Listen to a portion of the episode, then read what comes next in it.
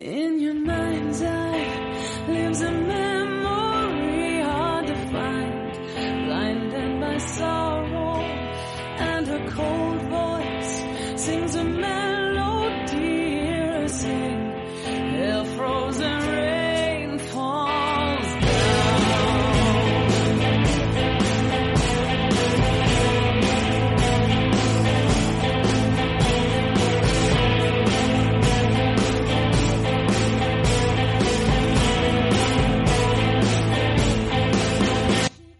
¿Qué pasa?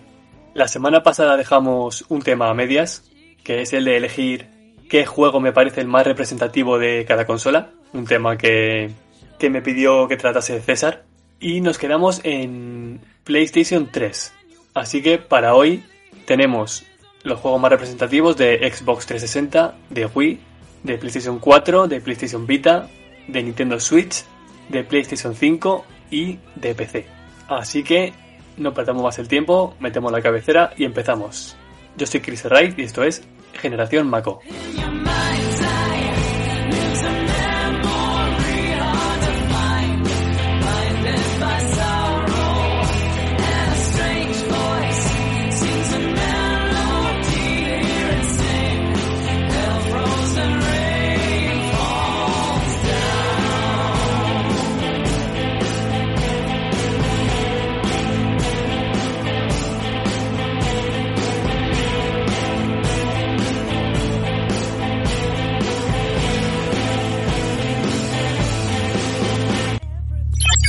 Estás escuchando un podcast miembro de la iniciativa Podgaming.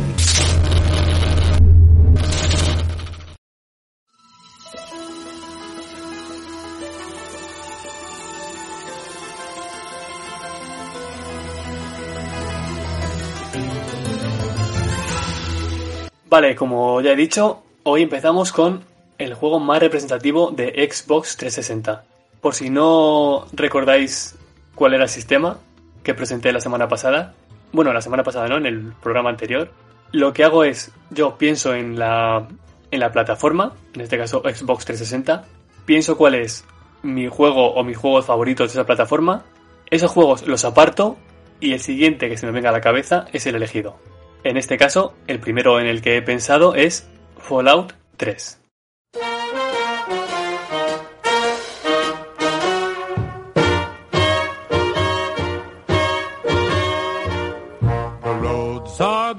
Dustiest, the winds are the gustiest, the gates are the rustiest, the pies are the crustiest, the songs the lustiest, the friends the trustiest, way back home. Back home. Para mí fue el descubrimiento de la saga. Para mí Fallout 3 fue Fallout 1. Entre la comunidad sí que vi que había mucha emoción por jugarlo, así que tras un tiempo pues también cayó en mis manos. Lo jugué sin tener ni idea de lo que me esperaba. Y la verdad es que me lo llegué a pasar no dos veces, pero sí como una vez y media. Porque lo empecé en Xbox 360, se estropeó la consola y lo tuve que volver a empezar. No me acuerdo si en PlayStation 3 o la que sea. Pero bueno, se lo asigno a la Xbox 360 porque es la plataforma que me hizo conocerlo. Y lo que recuerdo de Fallout 3 es un juego muy diferente, un mundo súper inmersivo con una ambientación bestial y que me ha hecho seguir enganchado a la saga. Así que fue el primero, pero no el último.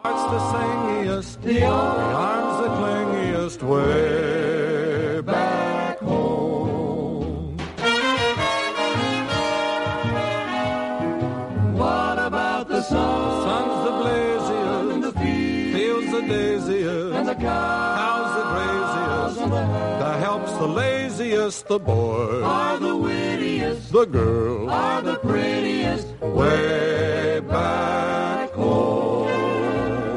La siguiente consola de la lista es la Nintendo Wii. Con esta he tenido un problema y es que he jugado a pocos juegos y ninguno me terminó de gustar. O no me gustaron mucho o me gustaron tirando a poco. Entonces no he sido capaz de elegir mi videojuego favorito de Wii. Así que simplemente lo que he hecho es seleccionar el primero del que me acordé, que en este caso es The Legend of Zelda Skyward Sword.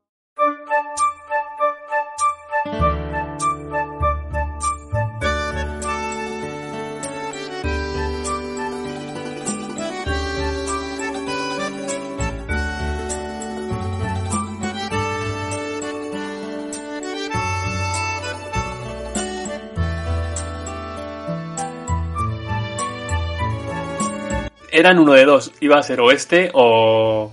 Joder, es que ni me acuerdo de cómo se llama el otro, ¿eh? La impresión que dejó el Miguel ni me acuerdo. Este que era de Sakaguchi también. Ay, The Last... no sé qué. The Last Story, vale. Lo tengo que buscar en la Wikipedia. Bueno, ni me acuerdo del nombre, pues dice mucho de cuánto me gustó. Pero ya digo, el elegido es Skyward Sword. Lo que más recuerdo de este juego, las pilas. Tuve que cambiar las pilas del mando de la Wii 20 veces. A mitad de juego me tuve que comprar pilas recargables porque era insoportable tener que estar comprando cada 2x3. Así que me compré nada, cuatro recargables y las iba intercambiando unas por las otras y ya está, qué remedio.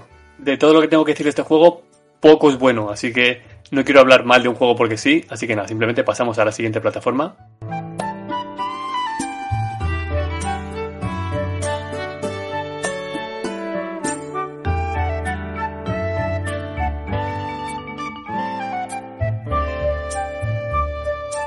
Entramos en un terreno que conozco mucho más, como es el de PlayStation 4. Con PlayStation 4 tengo un problemilla y es que no distingo los juegos de PlayStation 3 de PlayStation 4. Es decir, tú me dices ahora mismo, piensa en un juego de PlayStation 4 y pienso a lo mejor Uncharted. Y luego digo, pero si Uncharted no es de la 4, es de la 3. The Last of Us, Heavenly Sword. Y digo, joder, pero es que son todos de la 3. Son los primeros que se me han ocurrido. Así que para no liarme, he abierto aquí un buscador en mi blog, he elegido por plataforma y lo voy a coger de aquí, porque es que de verdad, quiero saber qué juegos son de PlayStation 4. Vale, a ver. Mira, ese sí que vale. Horizon. Horizon Zero Dawn.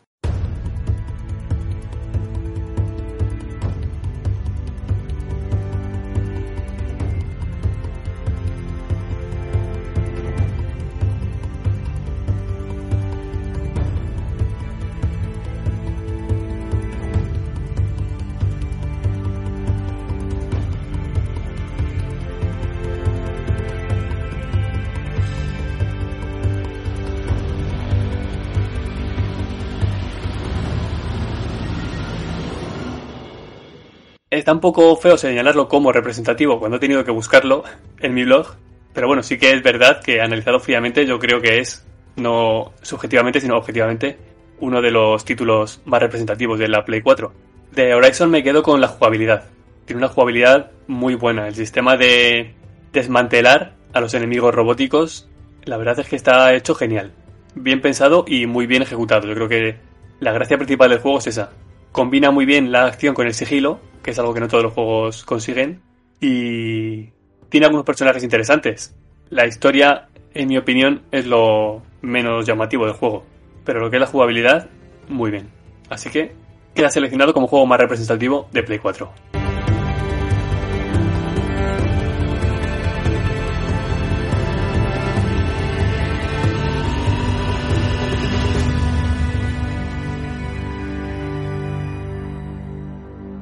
La siguiente de la lista quizá debería haber ido antes, porque me suena a mí que salió un poquillo antes, y es PlayStation Vita.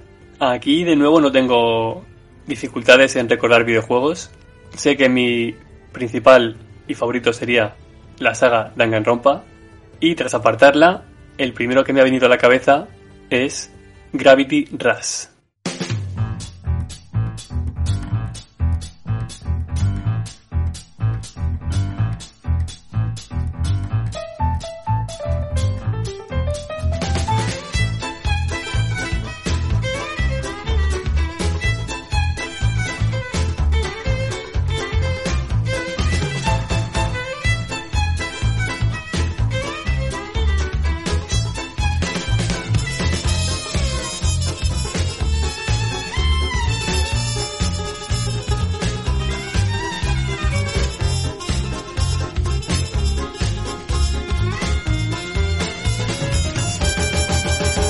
Voy a confesar una cosa, Gravity Rush no me gustó mucho ¿eh? cuando lo jugué. No me convenció sobre todo el, el sistema de movimiento, que era moviendo la propia PlayStation Vita. No me parecía que estuviese muy bien hecho. La idea era interesante, pero no sé, no me gustaba. Y en general el juego me dejó muy frío. Pero lo he vuelto a jugar hace muy poco. Seguramente por eso es el primero que me he acordado. Lo he vuelto a jugar hace muy poco, pero el remake. El remake que está... mmm, yo creo que lo jugué en la Play 5 ya. Y de hecho me gustó tanto el remake que jugué a Gravity Rush 1 y 2 seguidos. Y me encantaron, esta vez. me, me gustó mucho todo. La protagonista, eh, la jugabilidad, la música es bestial. Me lo pasé genial jugando, desde luego. Algún día podía hablaros de esta pequeña saga, dedicarle un especial. Pero hoy no. Ahora lo que vamos a hacer es pasar a una consola mucho más reciente como es la Nintendo Switch.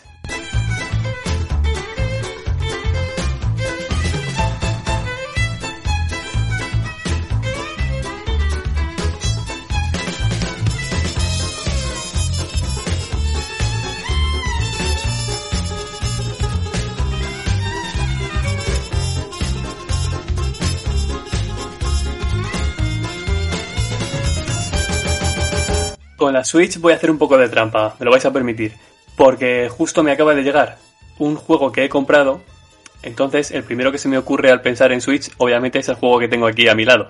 Así que este lo voy a descartar junto con mis juegos favoritos y voy a elegir el tercero, en vez del segundo, el tercero, que en este caso es Super Smash Bros. Ultimate.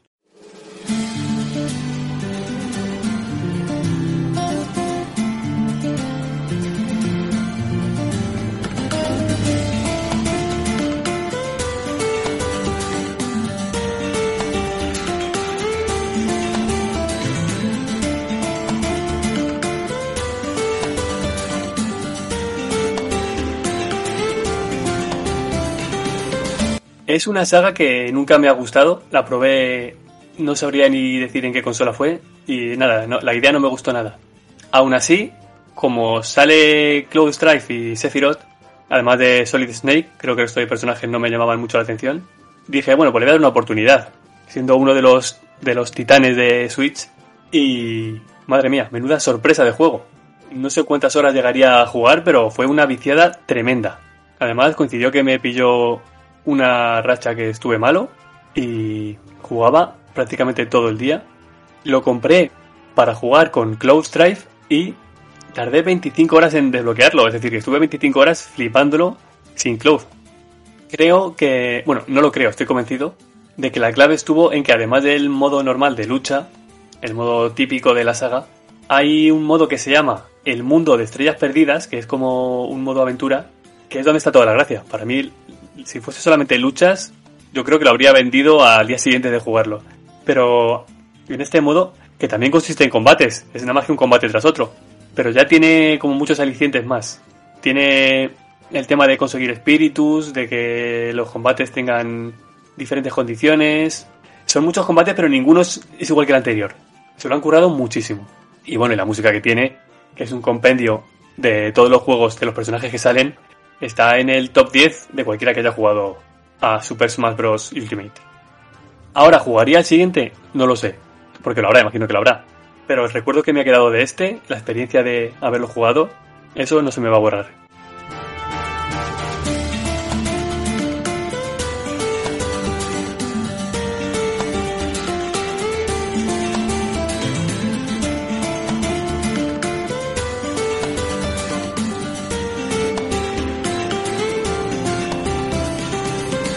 La penúltima plataforma de la lista es PlayStation 5. Aquí de nuevo hay un problema y es que apenas tiene juegos y los que tiene son muy caros, así que de momento no he jugado a casi ninguno. Juegos exclusivos, estoy hablando, ¿eh? Porque multiplataforma tiene muchísimos y con PlayStation Plus es una bestialidad lo que hay ahí. Y no, ni aunque tuviese toda mi vida para jugar a los juegos que hay ahora mismo, no podría. Pero como ya dije aquí que la lista no incluye solamente juegos exclusivos, sino juegos que he jugado en esa plataforma, y añado más, no solamente juegos que he jugado en esa plataforma, sino juegos que he jugado por primera vez en esa plataforma. Dentro de todos esos parámetros, el primero que me viene a la cabeza es Demon's Souls.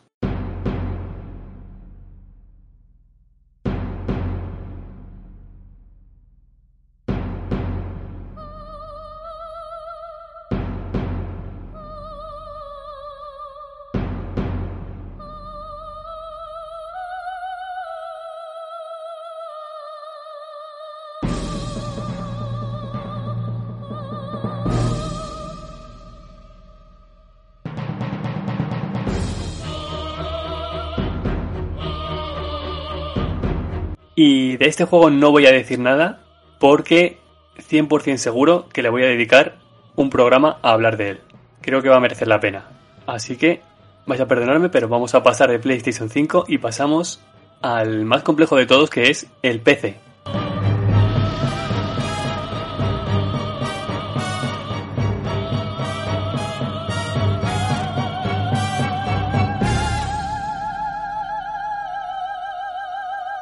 Mira que juegos en PC, habrá más que en ninguna otra plataforma, obviamente, y aún así, el primero que me ha venido a la cabeza ha sido bastante rápido, y es LBA 2 o Little Big Adventure 2.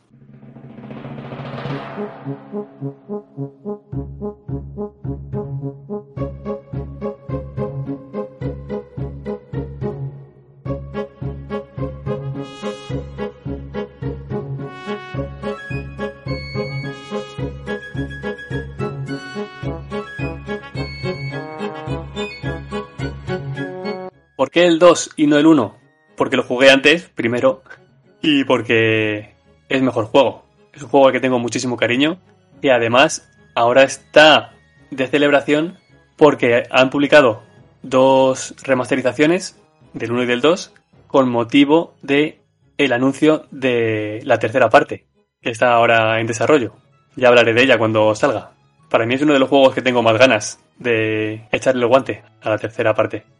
Y del 2 ya os hablé en otro programa. No recuerdo exactamente qué es lo que dijimos. Creo que puede que fuera en el de qué juego queríamos ver un remake. En vez de un remake hemos obtenido una tercera parte, me conformo.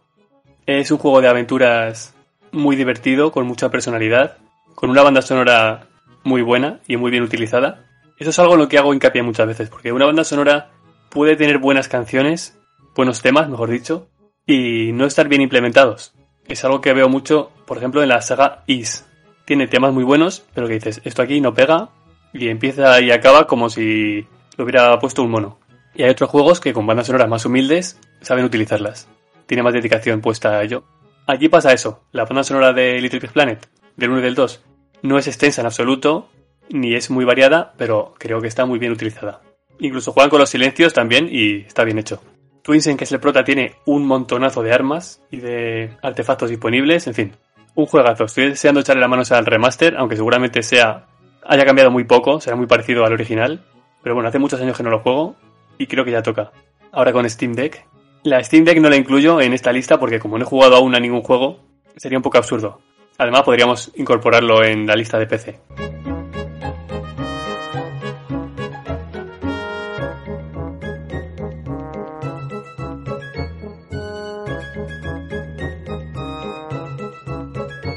Con eso termina el repaso a los videojuegos más representativos de cada videoconsola.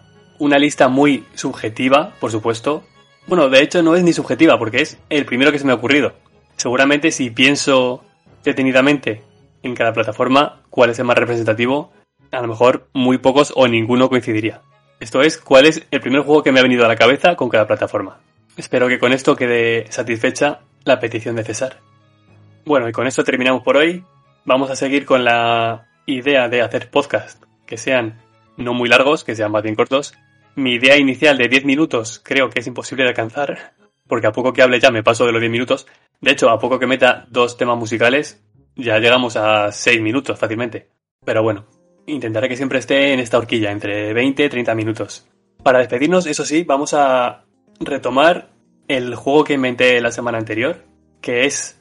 No me acuerdo cómo lo llamé, me pasa siempre lo mismo, pero diremos que era Adivina la intro.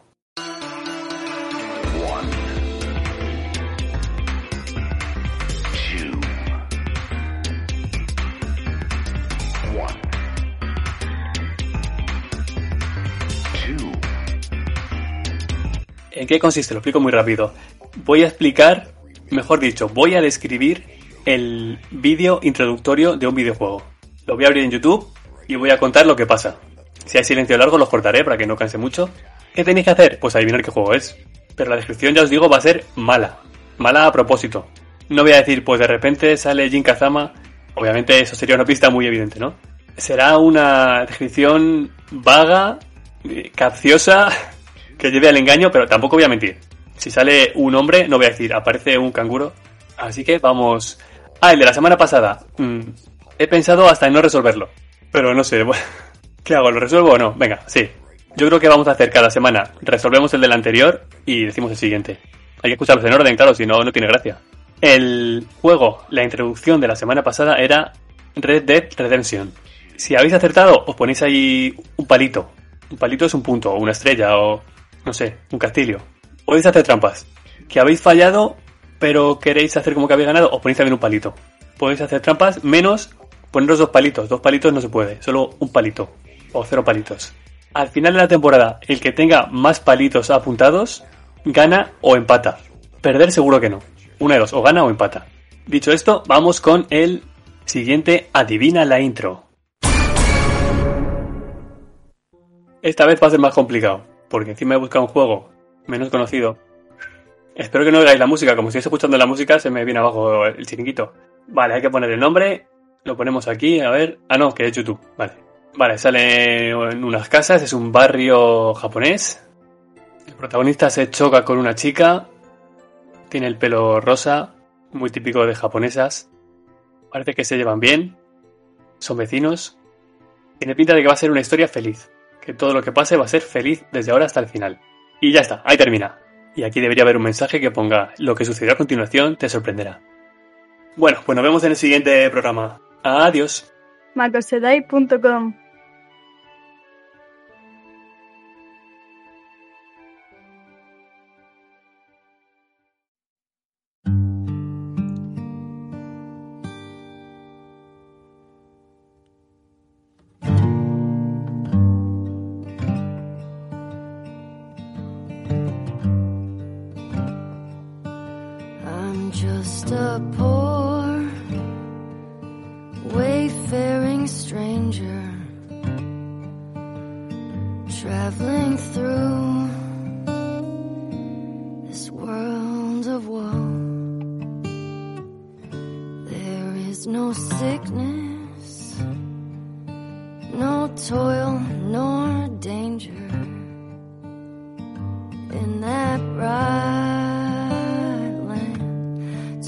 I go.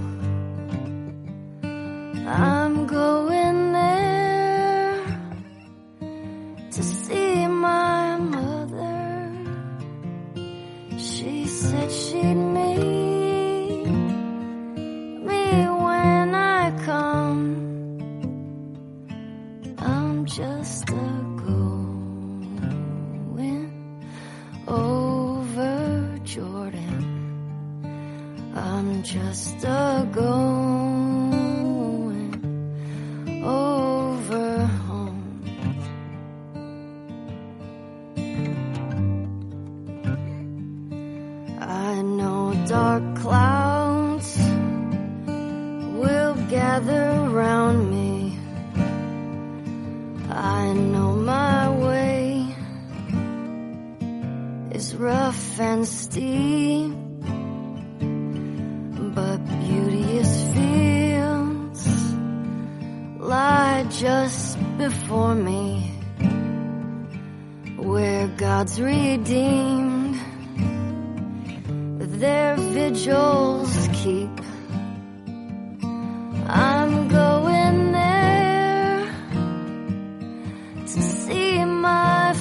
Father.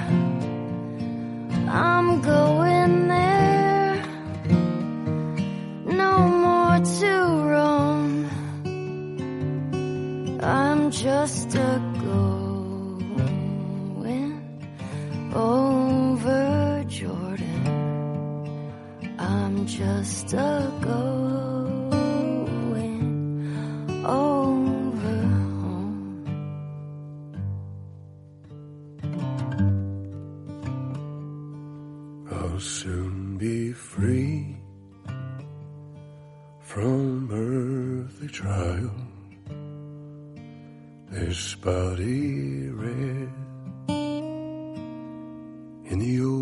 churchyard.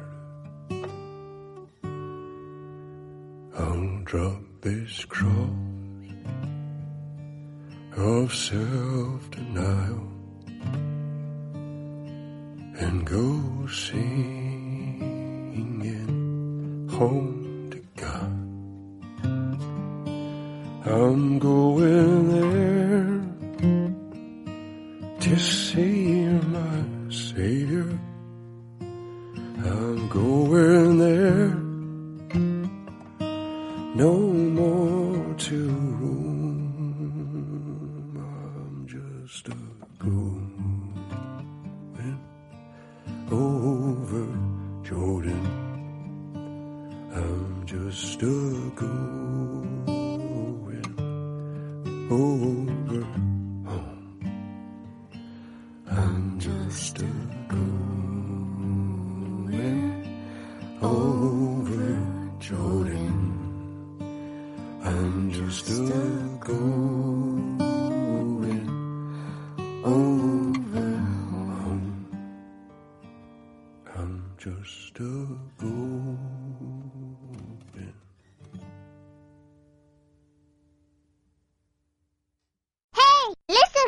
Que me había olvidado de Stadia.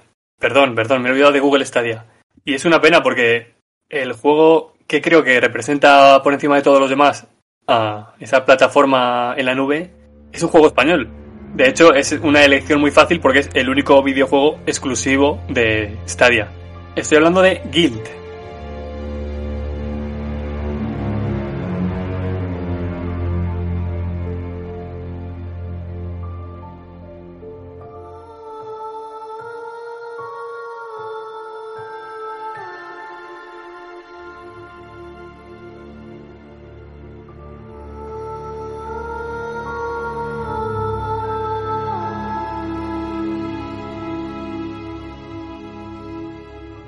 Videojuego de Tequila Works, que pese al nombre es, ya digo, un estudio español. Son los mismos que hicieron The Sexy Brutal, que es otro juego que me pareció también más que decente.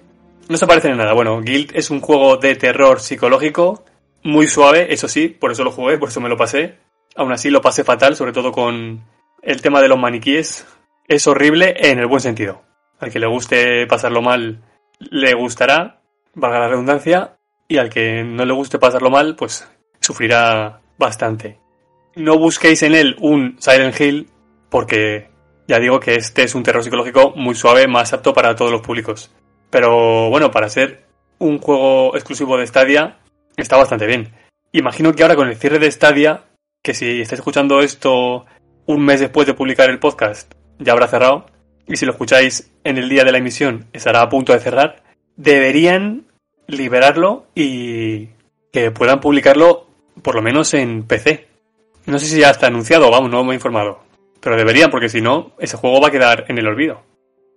Así que nada, ahora sí, ya, salvo que se me ocurra mientras salgo a correr otra plataforma, damos esta lista por terminada. Hala, venga, podéis cerrar ya si queréis.